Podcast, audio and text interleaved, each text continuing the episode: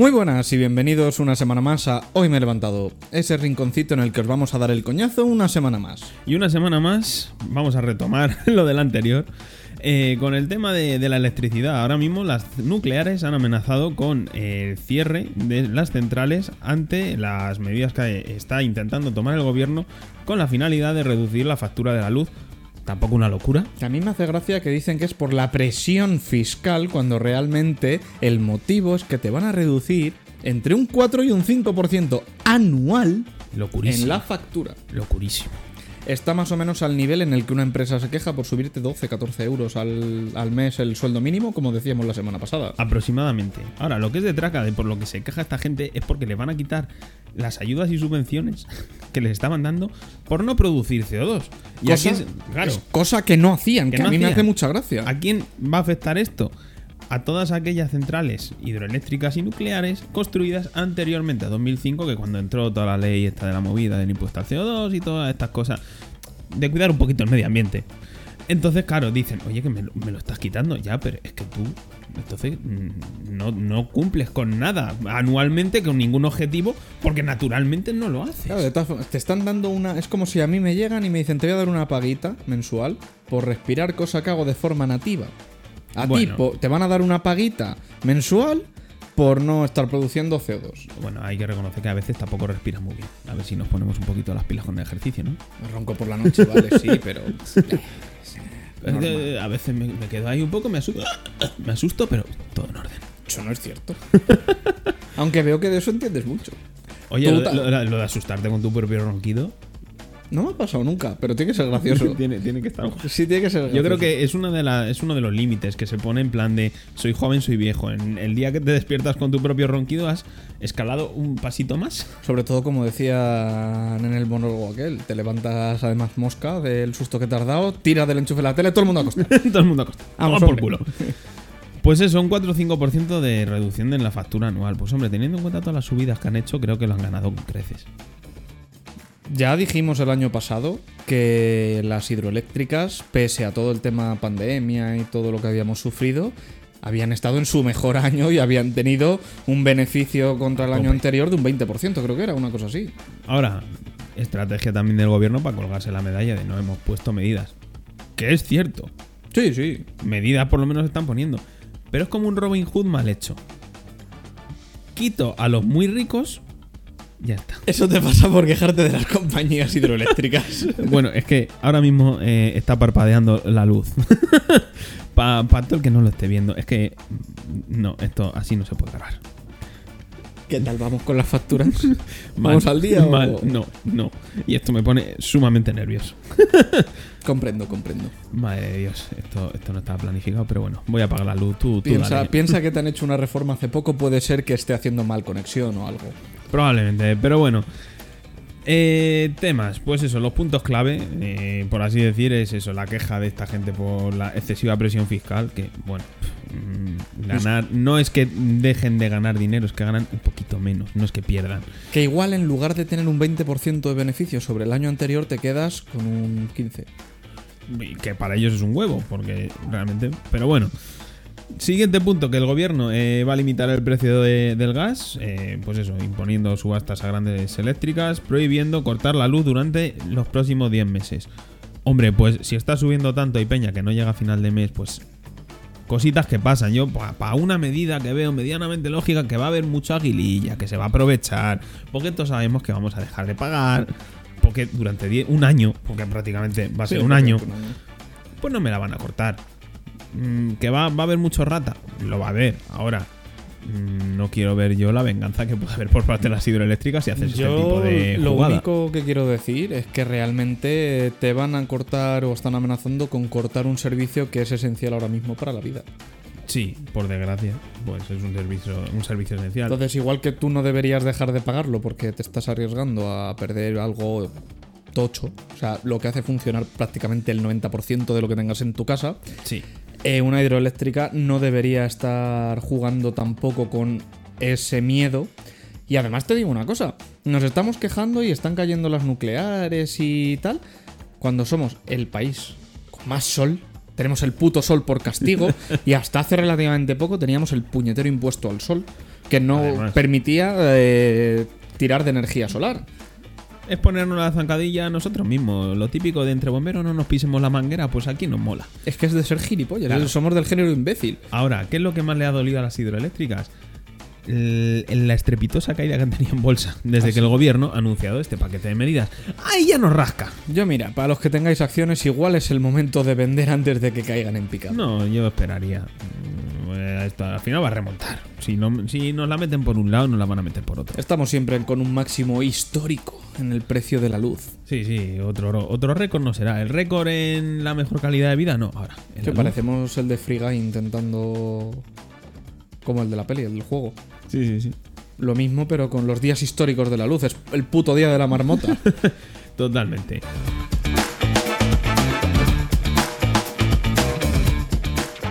Siguiente punto. Eh, vamos a pasar ya al tema Comunidad de Madrid. Es que, es que en Madrid, con, con los tremendos maquinarias que, que tenemos aquí, esto va a ser algo bueno para Madrid, hostelería. Madrid libre.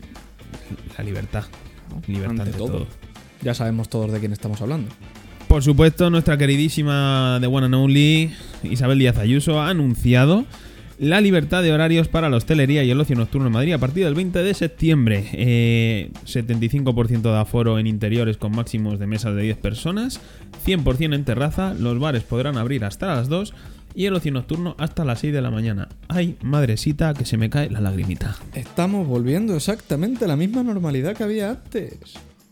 Pero dentro de los sitios de ocio nocturno, véase discotecas, ¿se podrá seguir arrimando de mazorca? ¿O no? Porque aquí yo creo que pondrá lo de las mesas en interior. ¿Y tú crees que la gente cumplirá lo de las mesas en interior? Obviamente no, porque ya se Ah. están viendo ciertas fotos. Vamos, yo por lo menos en Instagram he visto mucha gente a la cual yo sigo de fiesta sin mascarilla y dándolo todo papi. Pero eso ya lleva pasando unos cuantos meses. Hay gente que ha salido de fiesta que dices, ¿dónde coño están saliendo de fiesta? Que no hay ningún tipo de restricción ahí dentro. Bueno, yo he ido a discotecas, no durante el COVID, pero antes iba a discotecas clandestinas porque eran más baratas. Que nadie dice que no. Todos hemos pisado. Te metían garrafón, lo mismo acababas cerca del coma etílico con un solo cubata, pero oye, te ahorrabas el dinero. No te preocupes, el cuerpo es listo. Cuando te meten garrafón te empiezas a cagar que flipas para dejar de beber. No pasa nada. Uf, pero te deja igual de tocado. Así, así le va a Paquirrin. El tema, eh, a favor o en contra. Yo creo que era un paso que había que dar. Siempre nos hemos quejado mucho de que se han tomado las medidas muy rápido. Ahora mismo somos, entre comillas, un poco la envidia de Europa en cuanto a contagios. Y el, hazme, y el hazme reír en cuanto a medidas. Además, además, porque en cuanto a medidas, otra medida que va a ser un poco polémica, que no sé si llegará a otras comunidades, en Galicia, el Supremo al final ha dicho topa adelante para lo de pedir el certificado de vacunación para estar en interior de locales. No, tú ya lo dijiste la semana pasada. En Italia a mí me lo hacía. Por eso, que estuviste de viaje en Italia y a ti en cada sitio al que ibas, pasaporte COVID. Claro, en terraza no pasaba nada, en interiores sí. ¿Que También va, te- va a generar mucha polémica? Por supuesto que sí, pero joder, si otros países lo están poniendo, pues... También te digo una cosa, si esto entra en vigor el 24, entre que se apaña todo y no se apaña, para nuestro cumple de puta madre. Sí, porque para el que no lo Eh. sepa, somos un caso sumamente extraño en el cual los dos somos del 24 de septiembre y los dos nos llamamos exactamente igual. O sea que, pues eso, le- Dios, lo- Dios los cría y ellos se juntan. Efectivamente. Eso es así. Así que lo mismo para nuestro cumpleaños hay... Parece que vamos a estar un poco más libres en tanto sí, a... al, al copazzo, el copazzo de celebración. Va a Bueno, en- pues eso, lo dicho, en cuanto a medida yo creo que era un paso lógico. Qué raro que Madrid lo haya tomado el primero, yo no sé... Yo me lo esperaba de sobra, no sé el ¿Qué resto. va? Pero si nunca. ¿En qué te basas, por favor? Yo, vamos, a lo mejor también lo ha hecho un poco por las hostias que se están dando con, con Almeida, que ahora tienen otra crisis interna. Yo ya, cogiendo un poco el tema de partido político, eh, ¿tú crees que Ayuso va a ir a las generales por la lista del PP? Yo creo que sí, que se va a comer a casado, pero exagerado. Te pinta. Yo no veo la, la tontería esta de la guerra interna que están teniendo de que si Almeida contra Ayuso para las primarias del PP, de la comunidad, para no sé qué, pero si Ayuso se va a comer a casado. Sí. Así de claro. Y Almeida, yo como presidente de la comunidad, no sé hasta qué punto el chiquitín puede estar ahí. No sé, Almeida no es el que está cambiando ahora encima y metiendo más zonas a lo del Madrid Central, que va a dejar de llamarse así, porque todo el mundo dice, se va a acabar el Madrid Central. No se va a acabar, No. se va a renombrar. Claro, va a ser, sí, rebautizar a, a la criatura. Y además se amplía la zona de plaza elíptica cogiendo parte de Usera. Así que a los chinos se le ha acabado un poco el chollo. Qué guapísimo. O sea, ahora hemos visto antes un mapa más o menos de la zona por la que se va a delimitar lo nuevo. Y ahora un trayecto que era prácticamente recto, vas a tener que dar la vuelta de tu vida para llegar del punto A al punto B sin que te multen. Uh, un poquillo, un poquillo, la verdad. Y además, justo la franja que está entre medias, ese tipo de frontera, esa gente, mm, ¿qué hace para ir de, de un lado a otro? O sea, tú metes ahí el coche un poco a cholón, ¿no? O sea, es, es un como... coche eléctrico, como la Comunidad de Madrid y España en general regalan los coches eléctricos, debe ser, no sé dónde, pero yo no me he enterado, pero parece ser que los deben regalar en algún sitio porque cada vez restringen más el resto. Sí, sí, vamos. eh, Es que esa franja de ahí, es- esa franja, esa gente va a ser un poco la privilegiada de entre dos mundos. Es literalmente va a estar entre dos mundos. Sí, sí, va a tener su propia isla dentro de Madrid. Entonces, bueno, el tema de contaminación yo lo entiendo. Plaza Elíptica era de las zonas más contaminadas y sigue Sí, siéndolo. sí. Centro de Madrid, pues es un proyecto que al final Europa te lo está exigiendo. Lo Pero que no ¿a qué pasa- precio? Sí, pero lo que pasa es que no puedes decir va a desaparecer el Madrid Central porque todo el mundo se piensa que se va a volver a circular y qué tal, porque a mí he hablado con bastantes personas este verano que me dicen, no hombre, pero lo del Madrid Central os lo van a quitar ahora. No, No, se va. no te lo van a quitar. Lo que van a hacer es llamarlo de otra forma. Van a usar un eufemismo maravilloso y precioso para hacer lo mismo que estaban haciendo hasta ahora. Sí, no, no sé cómo lo querrá llamar Almeida. No, sé que está por ahí el nombre, pero la verdad que ni me ha interesado. Porque como es algo que, que no puedas aparcar ahí dentro, yo lo entiendo. Porque, a ver, al final el centro de Madrid está siempre colapsado, más atasco, más movida, Sí, pero más- luego te dicen que si te metes circular. ahí, te vas a un, a un parking de pago, puedes. Sí, también, es que esa es otra. El caso es. Es que vamos a acotar. No es. No puedes entrar y aparcar. Es no puedes entrar y aparcar sin pagar. Es como los parquímetros. Ese afán recaudatorio. Yo cada vez que saco al perro a pasear y se me en un parquímetro es que le aplaudo y le acaricio. Me parece maravilloso que se meen los parquímetros. Es la mayor subnormalidad que hay pagar por aparcar. Pero, ¿por qué lo hacen? Se supone que para limitar el tráfico también. Se supone que es para que en los barrios donde hay empresas no te llenen los aparcamientos los que trabajan en empresas porque es mucha gente yendo a la vez al mismo sitio. Bien. Y ya está. Se van a encarecer los aparcamientos, por cierto. Qué maravilla. Es otra de las medidas que tenía ahí bajo la manga. Se van a encarecer. Yo doy gracias a ir en moto, que también me van a joder porque van a empezar a multar más en las aceras. Se supone, Entonces- yo cuando fui a la autoescuela a mí me dijeron que el tema de las motos y el poder aparcar encima de la acera era precisamente, pues la moto contamina menos, teóricamente, Porque es más rápido. ¿eh? hay menos tráfico, en general es mejor, aunque en invierno, salvo que te gastes una pasta en ropa de moto, corrígeme si me equivoco, te jodes de frío. Eh, un poquito. Un poquito. Sí. Entonces decían que se podía aparcar encima de las aceras siempre y cuando no estorbase ni a las personas ni Sí, a hay una tal. serie de leyes. A priori está prohibido, pero. Sí, bueno. Yo, yo pero creo que, se hacía la vista gorda porque se supone que ayuda a mantener El más tráfico, libre de sí. CO2, el, a- el El tráfico. tráfico, Sobre el, tema de los aparcamientos, el tema de todo. Y ahora me llegas y me dices que te van a poder empezar a multar por eso, es que vamos a ver. Cualquier, ya. vas a salir a la calle y te van a decir, no has pagado por Sí, respirar. Sí, volverán. A ver, que ojalá se pudiera poner igual que en otras ciudades. Tema, que otras ciudades están adaptadas a la bicicleta. Y Madrid, como vayas en bici. Depende de qué parte, sí. depende de No, qué no, parte es que mueres. mueres, porque por mucho que intenten adaptar los carriles bici que están poniendo, tú has visto que es un peligro que hay. Autobús, carril bici, coches, Sí. que es que te llevan por medio. El único sitio para ir tranquilo en bici, por así decir, puede ser el Madrid-Río, que te va de punta a punta. El anillo verde sí. que rodea Madrid y punto. Porque por el centro yo lo veo un atraso, que hay muchísima gente que va en bici al trabajo y yo desde aquí lo aplaudo. Luego los patinetes eléctricos, los cuales yo les aplaudo en la cara. También te digo una cosa, todo esto, todas estas medidas de las que nos estamos empezando a quejar, que los vemos venir y qué tal, a lo mejor la siguiente medida esta que han tomado en base al tema estudios tiene algo que ver en hacer una generación entera de zotes para que no puedan ver venir estas cosas y no se puedan quejar. También, también. Siguiente medida que ha entrado. Ok, sí, el Real Decreto Ley, este famoso.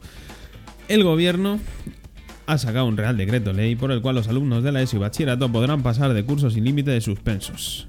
Ha conseguido sacar adelante en el Congreso este Real Decreto Ley y, entre otras medidas, aparte de esta, está la contratación de docentes sin un máster específico y han dicho que son de carácter excepcional.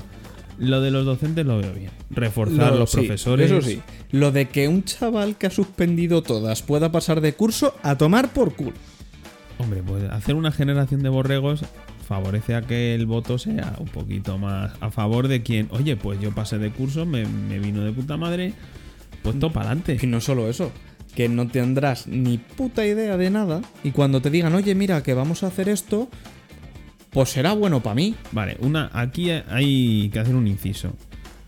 Lo cual yo veo que es un arma de doble filo. El que pase o no de curso con más asignaturas suspensas de las que antes se podían tener dependerá de si el profesor considera que es justo que ese alumno pase o no de curso. Y aquí entra lo que hemos comentado ya alguna vez de la presión que hacen los padres sobre los profesores. Sí, pero también te voy a decir una cosa. Si un profesor considera justo que el alumno pase y su asignatura puede hacer que pase o no, le va a aprobar para que pase. Sí, pero eso es profesor a profesor. Pero me refiero, aquí yo lo veo muy peligroso por los padres. Porque, joder, yo lo he ido viendo. Tú llegabas a casa con cinco suspensos y la que te caía era cojonuda. Yo recuerdo unas navidades, mi madre se pilló una- un rebote guapísimo y creo que me quedaron 4 o 5. Claro, y, es lógico. sí, ¿Por sí, qué? total Porque eres un zote, te has tocado los huevos, has vivido como has querido, puesto para adelante. Sí, tú puedes excusarte y decir, no, Claro. no, no, de verdad que yo lo int... Has tocado los cojones a dos manos. Que no estoy de acuerdo con el modelo educativo que tenemos, por supuesto que no. No, tampoco. Porque a mí eso de examinar, el, el vomitar en un examen, mucha teoría, y yo he estudiado una carrera en la que he tenido asignaturas de ese estilo, legislación alimentaria, que cambia constantemente, que la tienes en un ordenador cuando quieras mirarla, y he tenido que estudiarla, escupirla en un examen, que me pongan una nota, y al día siguiente olvidarme de todo. No tienen en cuenta tus capacidades resolutivas, sino las Sí. de memorización. Sí, Ahora, no hasta sé- el punto de esto. Es que no se trata tanto, porque es verdad lo que dices tú, el sistema educativo, no se trata tú de memorizar todo lo que hay en una materia y soltarlo, vomitarlo en un examen, como comprender lo que te han explicado. Razonamiento. Claro, no tendrías que hacer un examen en el que tú te sabes todo de memoria, lo plasmas y te dicen, vale, pues has sacado un 10. No, tendrían que hacerte preguntas que te impliquen que hayas comprendido lo que estabas estudiando. Que tú no puedas coger un libro y sacar la puñetera respuesta, que tengas que pensar para que hayas comprendido Claro. lo que te han dicho. Sí, sí, yo esas cosas las veo bien. Y a lo que iba de los padres, en nuestro caso, pues nos caía la bronca. Normal, pero es que el tema es que hemos cambiado de generación, amigos. Sí, y y ahora, ahora el profesor es el malo y es el que se lleva los palos y encima se le echan encima tanto el alumno como los padres. Por lo tanto, ya va a haber. Ya no solo eso, tú, el tu profesor intentas pararle los pies al alumno por lo que sea, viene el padre y la es, es la que te monta y a lo mejor pierdes tu trabajo. Y acabas pasando por el aro, aunque, no tiene, aunque ellos no tienen razón, ni el padre ni el alumno, solamente por no perder tu trabajo, porque es lo que te da de comer. O sea, Yo, yo veo una, una falta muy grande de, de empatía hacia el profesorado. Sinceramente, sí, porque que también es cierto que hay muchos profesores actualmente que no saben enseñar. Pueden ser muy listos, pueden saber mogollón del tema del que son profesores, pero no tienen ni puñetera idea de cómo enseñar una materia. Yo soy de la opinión que se ha perdido la vocación. Por, la, por culpa de la titulitis. Sí, bueno, y ahora mira, vamos a quitar sin máster específico. Mm, A mí me parece bien.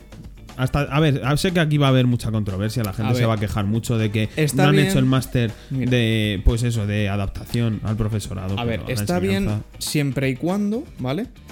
La persona que diga voy a hacerlo sin el máster, De la asignatura que le corresponde. aparte de que de la asignatura que le corresponde, haya sentido siempre eh, una vocación por querer enseñar a la gente, porque va a disfrutar haciéndolo y va a poner dedicación a hacerlo bien. Y no todo el, no No todo que- el mundo claro. se puede permitir ese máster porque son Claro, caros como ellos solos. Pero si te viene un tío que simplemente es por sacarse una plaza para tener un sueldo fijo durante X tiempo, Pero para eso hay hay una oposición. Esto al ser de carácter excepcional supongo que serán contratos temporales.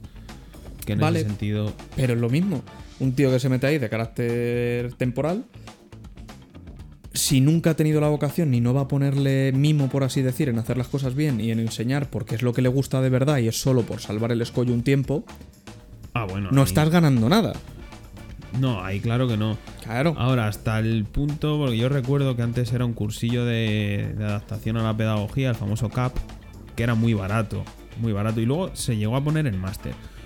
Eh, pues para sacar más pasta, a mi opinión, porque si tú quieres ser profesor, has estudiado una carrera de química, por ejemplo, Mm. quieres ser profesor de química en bachillerato, pues chico, ¿por qué tengo que hacer encima un máster que cuesta un dineral si con un cursillo de adaptación mm, tendría de sobra como era, como era antes, porque si yo tengo la vocación para ser profesor, tú, un tío que ha estudiado eh, pues eso, química, biología y demás, tiene muchas salidas, sobre todo en química a nivel industrial. Si yo quiero ser profesor siendo químico, es porque tengo una vocación, no porque vea que es una salida laboral más fácil que en industria.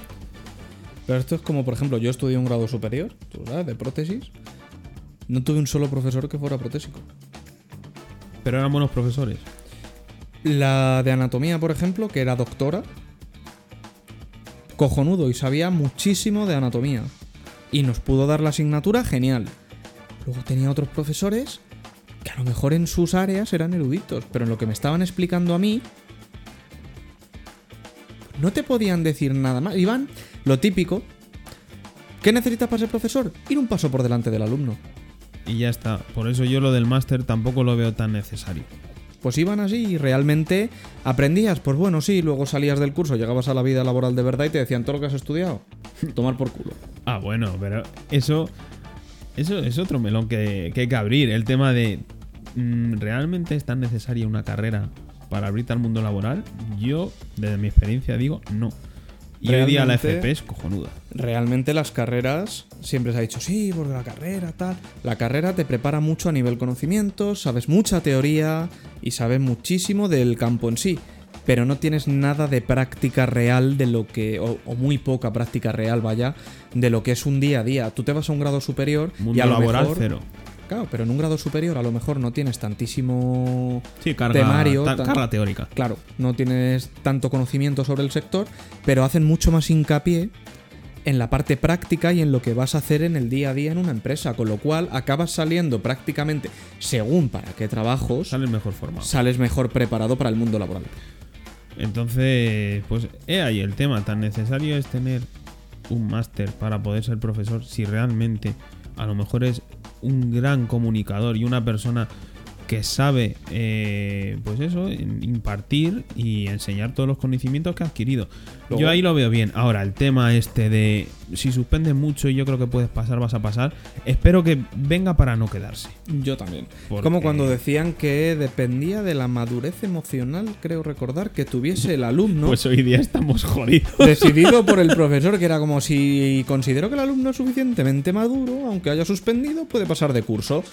Amo, no me jodas. Hoy día estamos bien jodidos con eso. Porque recuerdo que la edad media de pirarse de casa de los padres está por encima de 30. O sea que mm, puede ser maduro, pero no tener los medios para terminar de madurar. Por lo tanto, hasta ahí, hasta ahí mal.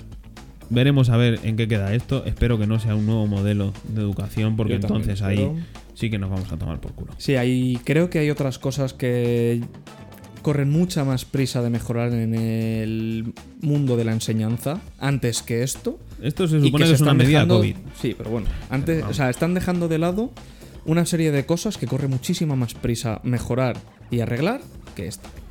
como la que ya dijimos, hablando de enseñanza, de eh, yo pondría en tercero y cuarto de la ESO una asignatura eh, orientada al mundo laboral de tema convenios, finiquitos, eh, relación trabajador-empresario, porque mm, yo después de una carrera y después de haber estado cinco años, eh, pues eh, Un fall, pero Pues más eso. suave. Porque tampoco Sí. tienen tanta edad como a lo mejor comprender algunos términos concretos que realmente tú llegas a fall el primer día y no tienes ni puta idea de lo que te están explicando. Tampoco. Pero empiezas a tener algo, pero el acabar una carrera, salir al mundo laboral, leer una nómina y decir, ¿qué es esto que tengo delante? Pues como si tú coges Es un- vergonzoso. es como si tú coges a un niño de tres años, lo tiras a una piscina y dices, ala, una, dos o te ahogas. Es del estilo, entonces, pues, joder, si a partir de los 16 años con consentimiento paterno puedes trabajar, yo no vería nada descabellado un par de horas a la semana decir, chavales, estos son vuestros derechos, esto lo podéis reclamar y así se interpreta un convenio. Y tenéis un- unos sindicatos, si no tenéis los sindicatos porque no os mola el tema, Sí, bueno. os defendís de esta manera, pero dar una serie de herramientas. También te digo que si ya das eso desde bastante antes de lo que se da, por ejemplo, en un grado superior, que es yo creo Sí. la primera vez que te dan fall, Sí, creo que también las empresas no podrían jugar tan sucio como juegan con los trabajadores muchas veces, porque ya vienes con un conocimiento base suficiente para saber cuándo te están metiendo el nabo doblado por el culo. claro, pero es mucho más fácil decir a un alumno, oye, has suspendido 8, bueno, pero yo te veo maduro. Aún así, una palmadita a la espalda, la machote, venga, Y, tira ahora, adelante. y a tirar, y a criar, mm, y enseñar a borregos para seguir retroalimentando pues, un sistema poquito chungo. Yo solo recuerdo que esos borregos algún día, alguno, Pagarán pensiones. y llegará, no, llegará a ser político. Bueno, eso, Que eso da mucho más miedo todavía. Hombre, pero el enchufismo, el enchufismo del país. También te digo una cosa. Para el gobierno ahora viene de puta madre tener borregos. No diga, no diremos que no. Pero bueno, ya suficiente. Pues una semana más que os hemos dado la chapa. Muchísimas gracias por estar ahí. Yo ya siento que estos últimos temas a la vuelta estén siendo así como tan serios, tan duros, tan tan tan. Pero había, había mucha tela que cortar. Así que bueno, intentaremos en próximas entregas mejorar un poquito la temática. Así que ya sabéis, señores de las noticias del mundo en general, yo que sé, dad algo con un poco más de chicha que no sea solo quejarse. Buscaremos, buscaremos. Así que nada, nos vemos por aquí la semana que viene. Hasta luego.